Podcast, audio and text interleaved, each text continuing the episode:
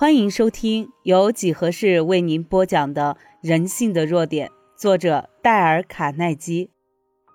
我们每一个人都希望如何被人欣赏，如何被人重视，甚至会不顾一切的去达到这个目的。可是，没有人会接受不诚恳的、虚伪的奉承。巧妙的运用，请帮我一个忙，请帮我解决一项困难的心理学知识。创造出高出奇迹数倍的效果。富兰克林运用这个方法，把一个仇人变成了一位终身的朋友。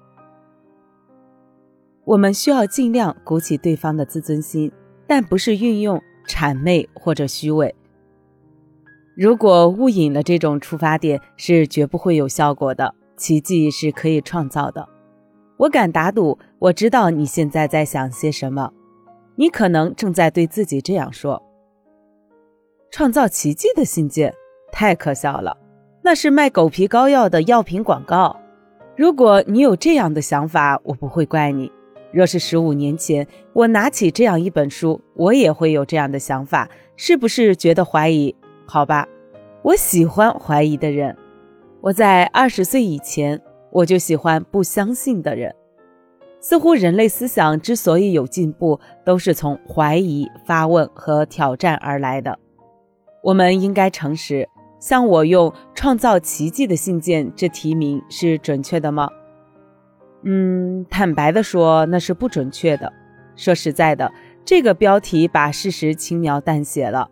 这里所发表的信件，它所获得的结果都被批评有比奇迹好上一倍的效果。谁下的这个断语？那是坦克。他是美国一位最著名的推销专家，曾经担任敏维尔公司的推销主任，现在是彼得公司的广告主任，同时也是全国广告联合会的主席。坦克先生说，他以前寄给代理商的询问函件所得到的复函总数不到发信函的百分之八，如果有百分之十五的回信，他就认为是很不错了。他还这样告诉我。